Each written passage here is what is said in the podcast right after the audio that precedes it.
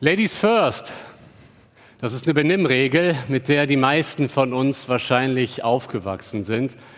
Ähm, Ladies first heißt übersetzt Damen zuerst, beziehungsweise Frauen zuerst. Und diese Regel äh, ist ja nie pauschal gemeint. Sie gilt nicht für, für jeden Moment, für jede Situation. Aber sie besagt, dass man aus Höflichkeit Frauen in ganz konkreten gewissen Situationen den Vortritt lässt. Sag mal, der Klassiker ist ja das Einsteigen ins Auto. Ein Mann, der ein Gentleman ist, öffnet seiner Frau zuerst die Tür, lässt sie einsteigen, also Frauen zuerst, und dann steigt er auf der anderen Seite ins Auto.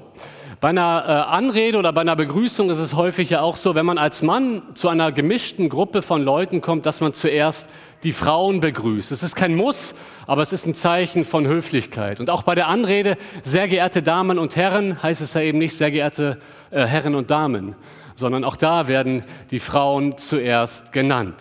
Ladies First entstammt nicht jetzt aus der Bibel oder so, aber es entspricht durchaus der Gedanke, dass man Frauen mit Wertschätzung, mit Höflichkeit begegnet, entspricht ja durchaus biblischen Prinzipien. Dennoch äh, müssen wir sagen, es gibt Situationen, da sind wir Männer gefragt. Da heißt es Männer zuerst, Männer voran. Männer sollen die Leitung übernehmen. Dennoch möchte ich mit euch heute einen Bibeltext anschauen, in dem Gott nach dem Prinzip handelt, eine Frau zuerst. Und genauso lautet auch mein Predigtthema heute Morgen, eine Frau zuerst. Mein Predigtext kommt aus Johannes 20, die Verse 11 bis 18. Ich mache weiter in meiner Predigtreihe aus dem Johannesevangelium. Menschen begegnen Jesus und heute Morgen schauen wir uns die Begegnung zwischen Jesus und Maria Magdalena an. Eine sehr bewegende Begegnung und wie Jonathan auch schon gesagt hat, soll es heute auch in den Anwendungen anlässlich des Muttertags etwas mehr um die Frauen gehen. Von Maria Magdalena heißt es in Markus 16, Vers 9 ganz ausdrücklich, als er aber früh am ersten Wochentag auferstanden war, erschien er zuerst der Maria Magdalena. Also eine Frau zuerst. Maria Magdalena ist die erste Person, die dem auferstandenen Jesus begegnet.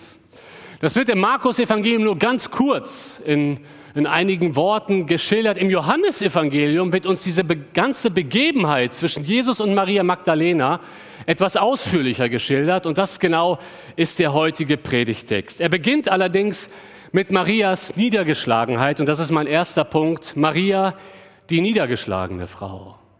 Da heißt es in Vers 11, Maria aber stand draußen bei der Gruft und weinte. Die heutige Predigt beginnt also mit einer Frau, die weint. Jetzt stellen wir uns wahrscheinlich die Frage, wer ist diese Maria? Und warum weint sie?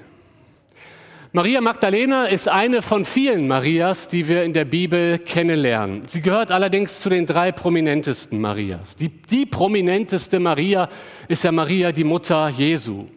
Dann gibt es noch die Maria, die Schwester von Martha und von Lazarus. Die kennen Bibelleser auch, ja, aus Johannes 11, aus, ich glaube, Lukas 10 ist es. Und dann gibt es eben Maria Magdalena, auch sie ist relativ bekannt. Sie trägt den Beinamen Magdalena, vermutlich deswegen, weil sie aus dem Ort Magdala kommt. Von Maria Magdalena wissen wir, dass sie eine krasse Vergangenheit hatte. Maria Magdalena war besessen von sieben Dämonen. Ich stelle mir das schlimm vor, von einem Dämon besessen zu sein. In Maria waren siebene Dämonen drin. Das heißt, sie hat Schlimmes erlebt Ihre Nächte waren heftig, wenn du Dämonen in dir hast. Maria hat schlimme Sachen getan. Maria hat schlimme Sachen gesehen. Maria war fremdgesteuert. Sie war in Ketten. Und dann kam Jesus irgendwann in ihr Leben. Und in dem Moment, wo Jesus in ihr Leben kommt, macht er sie völlig frei. Nicht so ein bisschen frei, er befreit sie vollständig von allem. Und Maria Magdalena wird neu gemacht. Und von dem Tag an, wenn wir die Evangelien richtig verfolgen, weicht diese Maria Magdalena nie von Jesu Seite. Wir lesen in Lukas 8, dass Maria gemeinsam mit einigen anderen Frauen beständig bei Jesus war und Jesus und die anderen Jünger versorgt hat. Das heißt, sie hat ihre Fähigkeiten in den Dienst Jesu gestellt und gesagt, ich bin immer dabei und ich versorge euch. Maria hat verstanden, Wenn mich dieser Jesus frei gemacht hat, dann will ich nur für ihn leben. Dann gibt es für mich nichts anderes. Ich bin eine Nachfolgerin Jesu Christi und ich weiche nie von seiner Seite. Das ist Maria Magdalena und das sehen wir bis zum Schluss.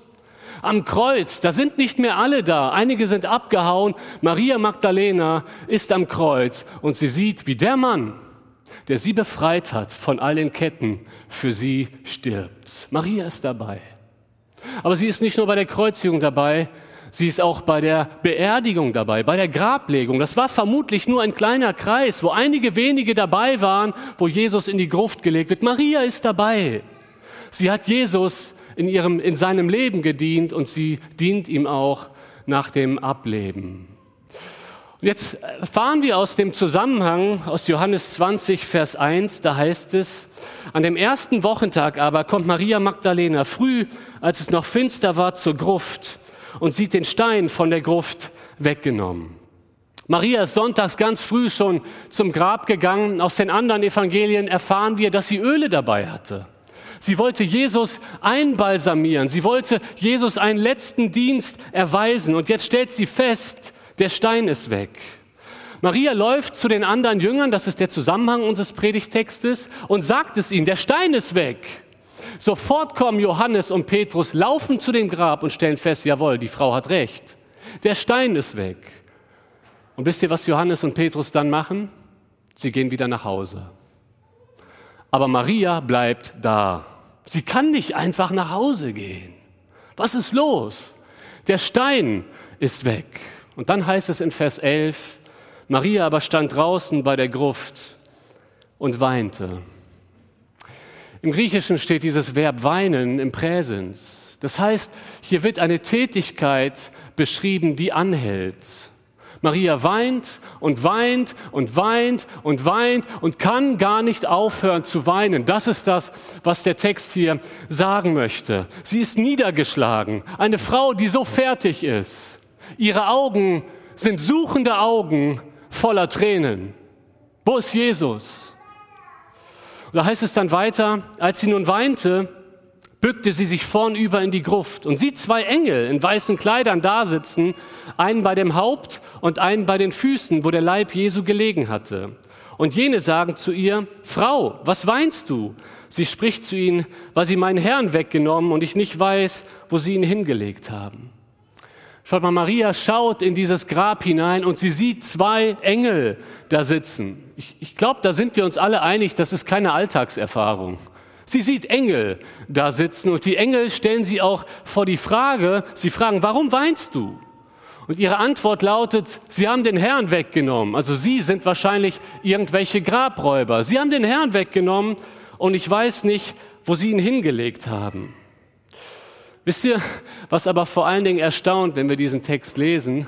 Maria nimmt die Engel gar nicht zur Kenntnis. Ist euch das aufgefallen? Also nicht wirklich. Immer wenn in der Bibel Engel erscheinen, haben die Leute Angst. Sie fallen auf, auf den Boden, sie sind erschüttert. Und Maria ist wahrscheinlich so in ihrer Trauer gefangen, sie beantwortet die Frage einfach ganz trocken. Die Engel fragen, warum weinst du? Und sie realisiert die Engel nicht und sagt, warum sie weint. Jesus ist nicht mehr da. Aber hier sehen wir auch das Herz von Maria. Sie sucht Jesus. Sie wollte nochmal Abschied nehmen. Sie ist so niedergeschlagen und ihre Hoffnung ist total erschüttert. Wir müssen uns vor Augen führen, Maria hat so vieles zu verarbeiten. Der Mann, der sie befreit hat von den Dämonen, der Mann, den sie für den Messias gehalten hat, stirbt. Und jetzt ist er nicht mehr da. Und sie will ihm zumindest einen letzten Dienst erweisen und seinen Leichnam einbalsamieren. Wahrscheinlich will Maria noch mal so ganz bewusst Abschied nehmen. Wisst ihr, einer der schmerzhaftesten Momente bei einer Beerdigung ist meistens folgender. Das kann man beobachten bei den Trauernden. Wenn der Sarg vorher offen war, der Moment, wo der Sarg zugemacht wird, ist für trauernde Menschen noch mal ein ganz emotionaler Moment weil man da auch den Leichnam dann nicht mehr sieht. Ich kann mich erinnern an, an einen tragischen Todesfall, wo ein junger Mann mit Anfang 30 ganz plötzlich verstorben ist. Und weil es so ein plötzlicher Tod war, musste die Leiche zur Polizei und wurde obduziert. Und deswegen durfte der Sarg nicht mehr offen sein. Und die Mutter des Verstorbenen hat gebettelt, den Bestatter, darf ich bitte zumindest noch einmal reinschauen und meinen Sohn sehen? Genauso geht es Maria. Sie ist zum Grab gegangen mit der Hoffnung, der Mann, der mich befreit hat, zumindest noch einmal sehen. Und der Stein ist weg, der Leichnam ist weg und für Maria bricht eine Welt völlig zusammen. Ihre Hoffnung ist erschüttert, weil sie die geistliche Realität nicht sieht. Ich habe euch mal die Sichtweise von Maria hier mitgebracht auf die Folie. Maria sieht, das Grab ist leer. Das ist eine Feststellung. Und eine Feststellung muss interpretiert werden. Wir interpretieren alle möglichen Begebenheiten unseres Lebens. Marias Interpretation des leeren Grabes ist, der Leichnam wurde gestohlen und die Folge ist, sie ist niedergeschlagen. Ihre Niedergeschlagenheit basiert nicht auf dem leeren Grab, sondern auf ihrer Interpretation des leeren Grabes. Könnt ihr mir folgen? Und deswegen, wenn das bedeutet, der Leichnam ist einfach gestohlen worden, deswegen ist sie so niedergeschlagen. Es gibt eine alternative Sichtweise, das ist die Sichtweise des Glaubens. Die Feststellung, sehen wir daneben, das Grab ist leer. Man könnte auch interpretieren, Jesus ist siegreich auferstanden. Dann wäre die Folge Freude. Aber Maria kann diese andere Interpretation noch nicht sehen. In Johannes 20, Vers 9 heißt es über Maria und über die Jünger, denn sie verstanden die Schrift noch nicht, dass er aus den Toten auferstehen musste. Aber genau das erklärt ihre Niedergeschlagenheit. Schaut mal, ohne Auferstehung macht alles keinen Sinn. Ich habe euch mal ein Bild von einem Kartenhaus mitgebracht. Und ich möchte mal die Behauptung hier aufstellen, dass wir alle unser Leben aufbauen wie so ein Kartenhaus ein Stück weit. Wir versuchen alle, uns irgendwie einen Sinn aus diesem Leben zu machen. Entscheidend sind die Stützen. Wir alle haben Stützen in unserem Leben, auf denen wir aufbauen. Anders ergibt alles keinen Sinn. Die Stützen in unserem Leben, die Stützen in deinem Leben sind Dinge, die du glaubst. Dinge, die du für wahr hältst, das sind Stützen in deinem Leben. Es sind Dinge, die du liebst. Es sind liebe Menschen in deinem Leben, die dir vielleicht einen gewissen Halt geben. Es sind Dinge, es sind Ereignisse, die dir gut tun. All das werden Stützen in unserem Leben. Aber bei einem Kartenhaus ist die unterste Reihe ganz entscheidend. Wenn man da eine Karte rauszieht, fällt das ganze Kartenhaus zusammen. Und schau mal, wenn du die Auferstehung rausnimmst aus deinem Leben, fällt eigentlich der ganze Sinn deines Lebens zusammen. Ohne Auferstehung gibt es keinen Sinn im Leben. Die Welt möchte uns deutlich machen, ja, jeder Mensch muss, muss für sich irgendwie den Sinn finden. Du findest den Sinn für dich und ich finde den Sinn für mich. Aber dann ist Sinn einfach nur was Subjektives, was uns irgendwie helfen soll, so im Sinne von Opium fürs Volk, durchs Leben zu kommen und das Leben irgendwie zu bewältigen. Aber es muss doch einen Sinn außerhalb von uns geben, einen echten Halt, an den wir uns klammern können. Schaut mal, wenn, wenn Jesus nicht auferstanden ist, wenn das leere Grab bedeutet, der Leichnam wurde weggenommen. Dann gibt es auch kein Leben nach dem Tod, oder? Dann leben wir hier alle 80, 90 Jahre, wenn es hochkommt. Und dann ist unsere Existenz für immer vorbei. Dann macht das Leben nicht wirklich Sinn. Dann ist ja jeder Geburtstag auch für uns einfach nur eine Erinnerung. Wir sind ein Jahr wieder näher am völligen Ende unserer Existenz. Dann macht vieles keinen Sinn, wenn du das mal durchdenkst. Und vielleicht geht es dir ähnlich wie Maria. Vielleicht ist dein Leben ein Stück weit auseinandergefallen. Vielleicht bist du momentan auf der Suche, auf der Suche nach Sinn, auf der Suche, was dich wieder ganz neu halten kann. Vielleicht läufst auch du momentan durch das Leben mit suchenden Augen voller Tränen, weil irgendwie so wenig Sinn macht und weil du irgendwie einen Halt suchst, weil du Sicherheit suchst. Vielleicht sind Träume in deinem Leben geplatzt. Vielleicht bist du gerade ziemlich desillusioniert und stellst fest, diese Welt ist nicht sicher. Das stellen wir gerade in den letzten Monaten fest. Diese Welt ist nicht sicher. Sie kann schneller zu Ende sein, als wir vielleicht meinen. Da muss es doch etwas geben, was uns wirklich Halt gibt über dieses Leben hinaus. Und das macht nur Sinn, wenn Jesus auferstanden ist. Das macht nur Sinn, wenn das leere Grab bedeutet, Jesus hat den Tod besiegt. Und damit gibt es auch für uns, für mich und für dich ein Leben nach dem Tod. Lass mich dir etwas sagen. Jesus lebt und er möchte dir begegnen. Und genau das sehen wir in den nächsten Versen. Er begegnet Maria. Das führt uns zum zweiten Punkt der Predigt. Maria, die gesehene und gerufene Frau. Zuerst schauen wir uns Maria an, die gesehene Frau. Da heißt es in Vers 14, als sie dies gesagt hatte, wandte sie sich zurück und sieht Jesus da stehen und sie wusste nicht, dass es Jesus war. Ein interessanter Vers, oder? Was mich so beeindruckt an diesem Vers ist, mitten in die Verzweiflung kommt Jesus hinein. Jesus ist da, wo Menschen verzweifelt sind. Aber Maria erkennt ihn nicht. Das ist spannend. Warum nicht? Das haben wir immer wieder in den Evangelien, dass Leute nach der Auferstehung Jesus erstmal nicht erkennen. Vielleicht kennen einige von euch die Emmaus-Jünger, den Bericht. Die waren die ganze Zeit mit Jesus unterwegs und haben ihn nicht erkannt. Erst wo Jesus das Brot bricht und das Abendmahl mit ihm feiern möchte, da erkennen sie, es ist der Herr. Genauso auch in Johannes 21. Jesus ist am Ufer, er macht ein Lagerfeuer und er macht Frühstück für seine Jünger. Und sie sind im Boot und sie erkennen nicht, dass es Jesus ist. Die Frage ist aber hier in Vers 14, warum erkennt Maria nicht, dass es Jesus ist? Da gibt es unterschiedliche Auslegungsmöglichkeiten. Für die Auslegungsmöglichkeit, die eigentlich offenkundig ist, die am, Wahrscheinlichkeit, am wahrscheinlichsten ist, das ist, sie sieht ihn nicht, weil ihre Augen voller Tränen sind. Deswegen erkennt sie Jesus nicht. Vor lauter Tränen kann sie Jesus nicht erkennen. Ich habe euch mal ein Bild mitgebracht. Ein Bild, das eigentlich ein Jesusbild ist, zumindest der Jesus, wie ihn Künstler sich vorgestellt haben. Und wir sehen ihn aber nicht richtig. Jesus ist verschwommen.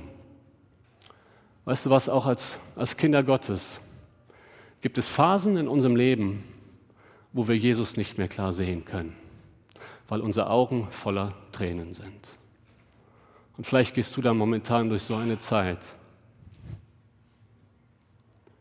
Du weinst so viel in letzter Zeit und du kannst Jesus nicht mehr sehen. Warum haben wir noch keine Kinder? Wisst ihr, Muttertag ist für einige Frauen, auch hier in unserer Gemeinde, ein sehr, sehr schwerer Tag, weil sie so gerne Mütter wären seit Jahren und es nicht können. Jesus, wo bist du? Vielleicht ist es die schwierige Ehe, Jesus, meine Ehe ist so kompliziert. Seit Jahren. Und irgendwie änderst du nichts. Ich bete, ich bete, ich weine. Bitte greif ein in meiner Ehe. Und siehst die Hölle auf Erden. Weinende Augen voller Tränen, die Jesus nicht mehr klar sehen. Warum bin ich immer noch allein? Ich verzweifle ohne einen Partner. Ich bete so viel dafür, dass Gott mir einen gottesfürchtigen Mann schenkt und mein Wunsch ist doch gut. Ich will nicht irgendeinen Mann. Ich will einen Mann, der Gott gefällt. Jesus, bitte schenk ihn mir. Ich komme nicht klar mit meiner Einsamkeit. Du siehst Jesus nicht mehr deutlich, weil deine Augen voller Tränen sind. Warum sind meine Kinder immer noch auf dem falschen Weg? Ich will nicht, dass sie verloren gehen. Ich bete jeden Abend für meine Kinder und ich schreie zu Gott für sie, dass sie gerettet werden und sie sind immer noch auf dem falschen Weg. Jesus, wo bist du? Ich kann dich nicht mehr sehen. Warum stecke ich so in Depressionen fest und komme nicht mehr raus? Meine Welt ist grau geworden. Einige Frauen aus der Ukraine weinen die Tränen über ihren Mann, der an der Front sein muss und nicht mit ihr hier in Deutschland ist. Jesus, wo bist du? Ich sehe dich nicht mehr klar. Maria weint diese Tränen. Und weil sie weint, kann sie Jesus nicht erkennen. Aber schaut mal, die objektive Wahrheit ist, Jesus ist da. Jesus ist da und er ist sogar direkt neben ihr. Inmitten der Verzweiflung kommt Jesus und steht neben Maria Magdalena. Maria kann Jesus vor lauter Tränen nicht sehen, aber er sieht Maria. Und weißt du was, das möchte ich dir mitgeben. Wichtiger als dass du Jesus siehst, ist, dass er dich sieht und das tut er. Er sieht dich. Er sieht dich immer. Zu jeder Zeit. Maria kann vor lauter Tränen Jesus nicht erkennen, aber gleich gibt er sich ihr zu erkennen. Wisst ihr, eine wunderbare Wahrheit in unserem Leben, übrigens nicht nur für Frauen, auch für Männer, aber ich spreche vor allen Dingen zu Frauen. Gott lassen deine Tränen nicht unberührt. Gott lassen deine Tränen nicht unberührt. Ihr, im Alten Testament gibt es die Begebenheit von der Hagar. Hagar war eine, Ma eine Frau, die von ihrem Mann verstoßen wurde. Der hat sie wortwörtlich in die Wüste geschickt. Hagar weint die Tränen einer verstoßenen Frau. Ihr Mann hat sie weggeschickt. Ihr Mann wollte sie nicht mehr. Dazu ist sie auch noch alleinerziehend. Hagar weint die Tränen einer alleinerziehenden Mutter. Und von der Hagar, ihr begegnet Gott in der Wüste. Und Hagar sagt in 1. Mose 16, Vers 13, da nannte sie den Namen des Herrn, der zu ihr geredet hatte. Du bist ein Gott, der mich sieht. Hagar, die gesehene Frau. Ich denke aber auch an die Tränen von Hannah. Hannah weint Tränen, weil sie so gerne Mutter werden will und nicht Mutter ist. Und sie weint, aber Gott sieht ihre Tränen. Ich denke an Johannes 11. Wir können weitermachen. Die Bibel ist voll davon, dass Gott Tränen sieht und dass er mitfühlt. In Johannes 11 kommt Jesus auf eine Beerdigung und Jesus stellt uns das Wesen Gottes dar. So wie Jesus ist, so ist Gott, weil er Gott ist. Und Jesus kommt auf diese Beerdigung und da heißt es in Vers 33, als nun Jesus ja sah, wie sie weinte, wisst ihr, wer sie ist? Maria. Maria, die Schwester von Martha, nicht Maria Magdalena. Er sieht Maria weinen, weil sie einen Bruder beerdigen musste. Und wie die Juden, die mit ihr gekommen waren, weinten, seufzte er im Geist und wurde bewegt. Weißt du, was ich daraus schließe? Gott lassen deine Tränen nicht unberührt.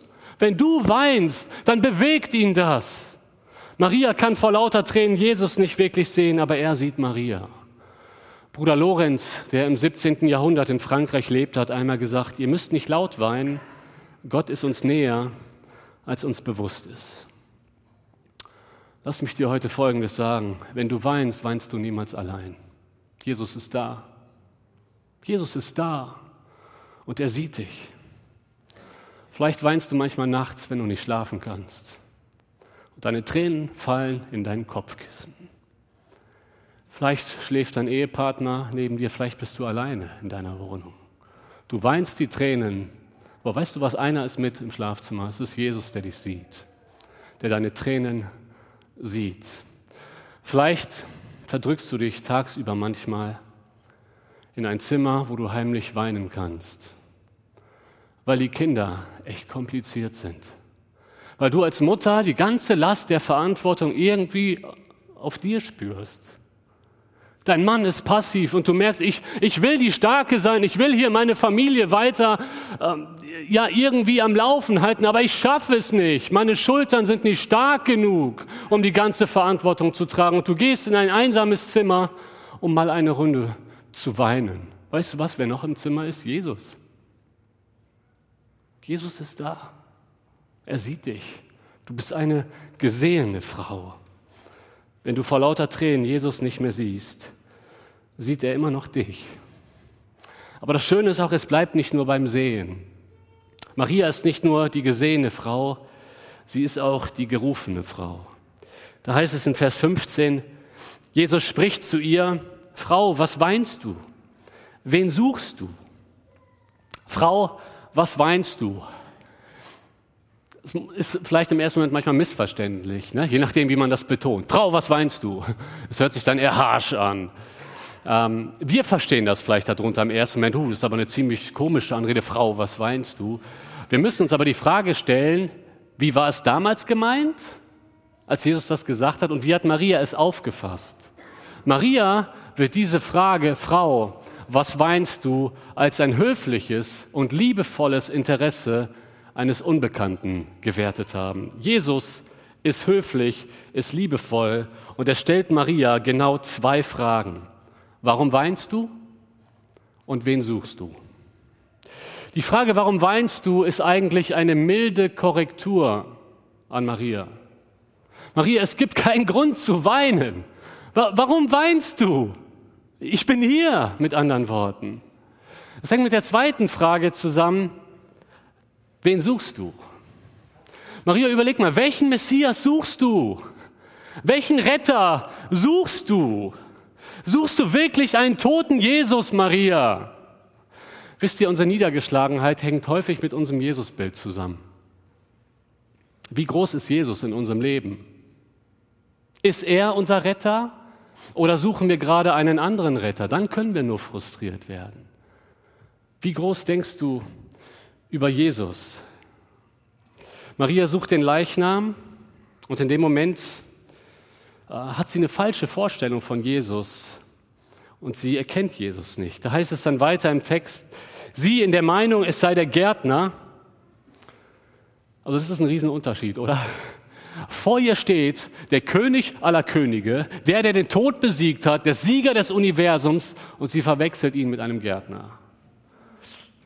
Aber sie kann es gerade nicht und wir wollen hier jetzt nicht zu harsch mit Maria ins Gericht gehen. Sie, sie sieht es gerade nicht.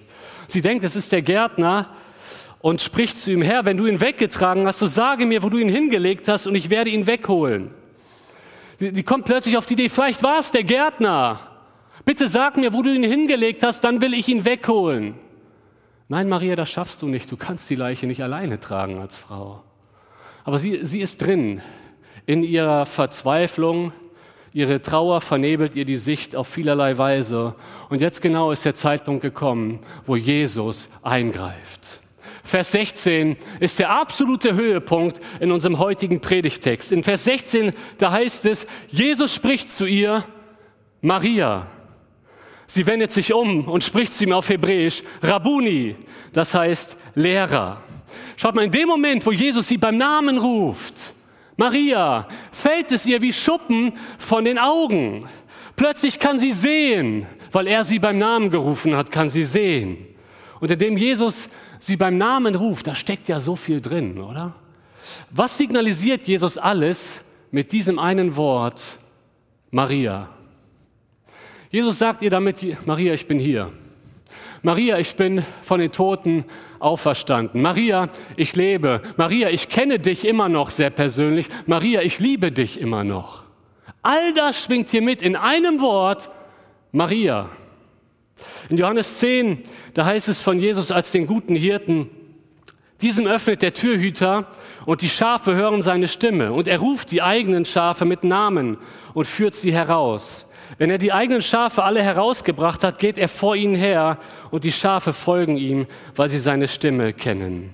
Jesus ruft Maria mit Namen und sie hört seine Stimme. Er kennt sie beim Namen und sie folgt ihm, weil sie seine Stimme einordnen kann. Sie wendet sich um und spricht zu ihm auf Hebräisch Rabuni, das heißt Lehrer, wortwörtlich sogar mein Lehrer. Und sofort ist ihre Verzweiflung weg.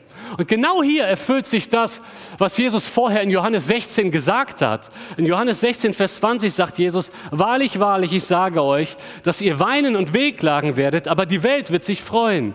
Ihr werdet traurig sein, aber eure Traurigkeit wird zur Freude werden.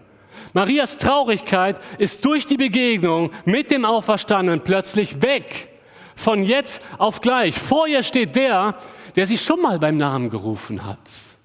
Vor ihr steht der, der sie von dämonischen Bindungen befreit hat, der, der die Ketten gesprengt hat, der, der, dem sie ihre Freiheit verdankt, der, der ihrem Leben Sinn gegeben hat. Vor ihr steht der Mann, der sie gemacht hat, der Mann, der sie neu gemacht hat, der Mann, der für sie gestorben ist am Kreuz, der, der sie so liebt wie kein anderer, der, der siegreich auferstanden ist und der, der ihren Namen so ausspricht, wie niemand sonst ihren Namen ausspricht. Maria. Er ruft Maria beim Namen. Und das ist genau das, was in Jesaja 43, Vers 1 heißt.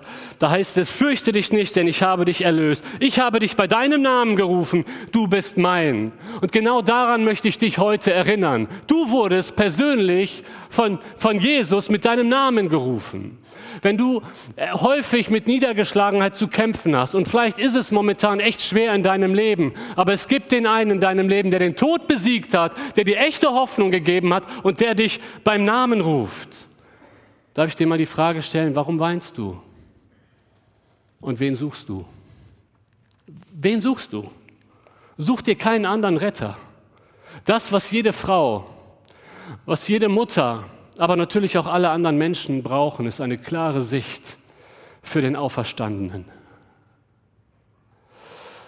Weißt du, wenn Jesus lebt, dann hat er den Tod besiegt. Und dann hat alles in deinem Leben, alles, einen Sinn. Dann wird aus Angst Zuversicht. Dann wird aus Niedergeschlagenheit Freude. Dann wird aus Sinnlosigkeit Perspektive. dann wird aus Ausweglosigkeit Hoffnung. Bitte versteht das nicht falsch, aber das, was jede Frau, was jede Mutter und was jeder Mensch eigentlich braucht, ist nicht in erster Linie in der Niedergeschlagenheit eine Verbesserung der Lebensumstände. Dafür beten wir gerne, dass das in deinem Leben eintritt. Aber das, was du vor allen Dingen brauchst, ist eine klare Sicht auf den auferstandenen Jesus, der dich liebt, der gesiegt hat und der dich bei deinem Namen gerufen hat. Diese Sicht brauchst du. Einen großen Jesus, der der Herr ist, der der Retter ist, der dich liebt und der einen Plan für dein Leben hat. Vielleicht musst du dich dabei ertappen, dass Jesus bisher in deinem Leben kaum eine Rolle gespielt hat. Dass Jesus in deinem Leben eher eine Randfigur war. Und du versuchst dein Leben irgendwie selbst zu retten. Du versuchst dein Leben selber irgendwie im Griff zu haben. Weißt du was, ich möchte dir heute sagen, lass los. Lass los, hör auf damit, dein Leben irgendwie selber meistern zu wollen. Du brauchst einen Retter und das ist Jesus Christus. Und ich möchte dich einladen, diesem Jesus heute dein Leben anzuvertrauen. Dass du sagst, wenn du auferstanden bist, Jesus, dann hast du eine Lösung für mein ganzes Leben und ich kann mit meinen Sünden zu dir kommen, weil ich weiß, ich bin Sünder und ich will dir meine Sünden äh, bekennen und dir mein Leben anvertrauen. Bitte komm du in mein Leben. Weißt du was, wenn du diese Entscheidung heute treffen möchtest, lade ich dich ein, im Anschluss an den Gottesdienst zurückzubleiben. Du brauchst vor allen Dingen Jesus in deinem Leben. Vorher kommen wir aber noch zum dritten Punkt. Maria ist auch eine beauftragte Frau. Da heißt es in Vers 17, Jesus spricht zu ihr, rühre mich nicht an, denn ich bin noch nicht aufgefahren zum Vater. Geh aber hin zu meinen Brüdern und sprich zu ihnen, ich fahre auf zu meinem Vater und zu eurem Vater und zu meinem Gott und eurem Gott. Das fühlt sich hier so im ersten Moment wie so ein Break an in der Geschichte, oder? Rühr mich nicht an. Irgendwie war, war, war alles gerade so, wow, sie erkennt Jesus, sie kann ihn plötzlich klar sehen, sie freut sich, rühr mich nicht an. Moment, wie, wie ist der Text zu verstehen? Hier hilft es, auch nochmal tiefer zu bohren, das möchte ich nochmal mit euch. Manchmal hilft es, in den griechischen Text zu schauen. Das Wort rühr mich nicht an, also dieses Anrühren, kann auch bedeuten festhalten. Ja? Und das ist ein Verb und das steht wieder im griechischen Präsens. Das hatten wir heute schon mal. Bei welchem Wort? Beim Weinen. Und es bezeichnet einen anhaltenden Zustand. Sie weint, sie weint, sie weint. Und was Jesus hier macht, ist mit Maria, er will ihr deutlich machen, in erster Linie, nicht, dass sie nicht anfangen soll, etwas zu tun, sondern dass sie aufhören soll, etwas die ganze Zeit zu tun. Dann machen auch die anderen Verse Sinn, weil schaut mal, auch andere durften Jesus anfassen nach der Auferstehung. In Matthäus 28, Vers 9, da sehen wir Folgendes. Und siehe, Jesus kam zu ihnen entgegen und sprach, seid gegrüßt. Sie aber traten zu ihm und umfassten seine Füße und warfen sich vor ihm nieder. Die haben Jesus angefasst nach der Auferstehung. Ja? Und dann auch nochmal in Johannes 20, Vers 27, da sagt Jesus dem Thomas, er lädt ihn sogar ein, reiche deine Finger her und sieh meine Hände und reiche deine Hand her und lege sie in meine Seite und sei nicht ungläubig, sondern gläubig. Ja? Warum sollte Jesus allen ermöglichen, ihn auch nach der Auferstehung anzufassen und nur Maria zu sagen, du rührst mich nicht an?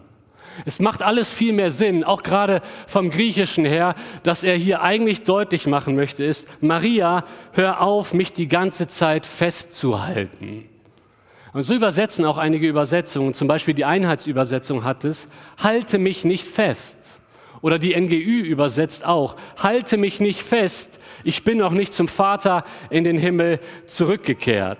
Also wahrscheinlich hat Maria Jesus nicht mehr loslassen wollen. Das war der Punkt. Und hier sehen wir ja auch Marias Emotionen. Ja? Erst weint sie und weint sie und weint sie, weil sie Jesus nicht sieht. Jetzt sieht sie Jesus und sie hält ihn fest, hält ihn fest, hält ihn fest. Und Jesus möchte deutlich machen, ich bin noch nicht final zum Vater aufgefahren. Mit anderen Worten, Maria, wir werden auch noch andere Möglichkeiten haben, uns zu sehen hier auf der Erde. Ja? Maria, hör auf, mich festzuhalten. Es geht nicht nur darum, dass du mich hast, sondern Maria, geh und sag es jetzt auch den anderen, dass ich auferstanden bin. Geh aber hin zu deinen Brüdern und sprich zu ihnen, ich fahre auf zu meinem Vater und zu eurem Vater und zu meinem Gott und euren Gott. Maria Magdalena kommt und verkündet den Jüngern, dass sie den Herrn gesehen und er dies zu ihr gesagt hat. Was für ein Privileg für Maria, oder?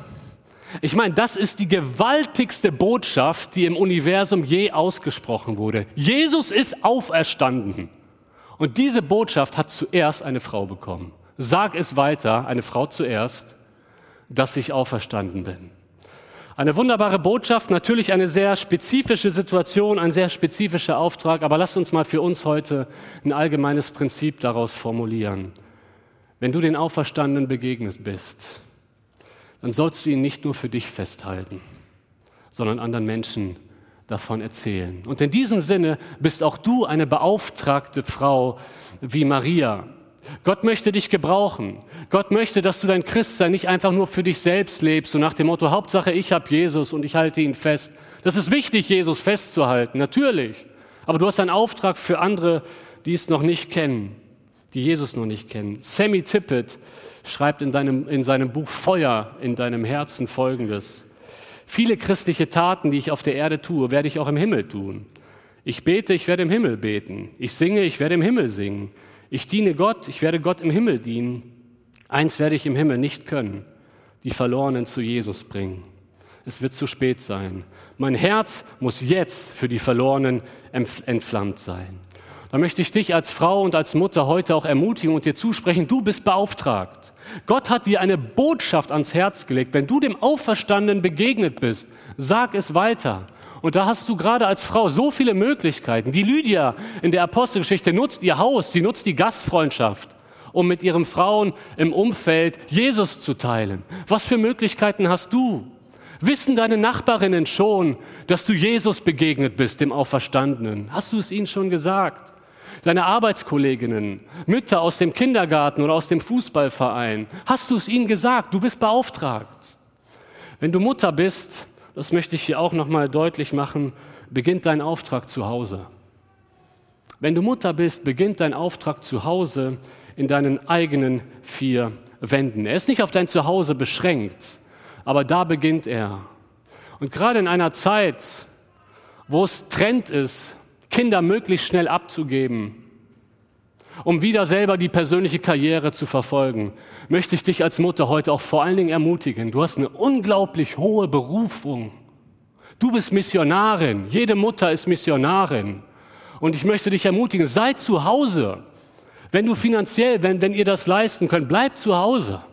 Sei da für deine Kinder, wenn sie aus der Schule kommen. Sei da für, für deine Kinder, weil das Evangelium wird nicht nur durch Worten vermittelt, auch durch ein Dasein, durch eine Aura, durch dein Leben. Dafür musst du zu Hause sein. Ich möchte dich darin ermutigen, nicht darin eine geringere Berufung zu sehen, als irgendwo ganz groß Gott an der Front zu dienen oder Karriere zu machen. Die höchste Berufung für eine Mutter ist täglich Missionarin zu sein und ihre Kinder in die Gegenwart des Auferstandenen zu bringen, jeden Tag.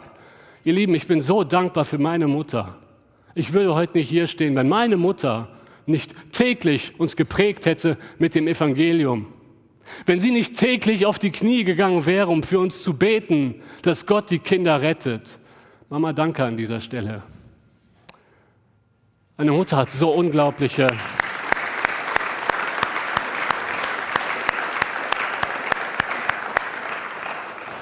Der Applaus galt nochmal allen Müttern hier im Raum, die das so leben. Genau.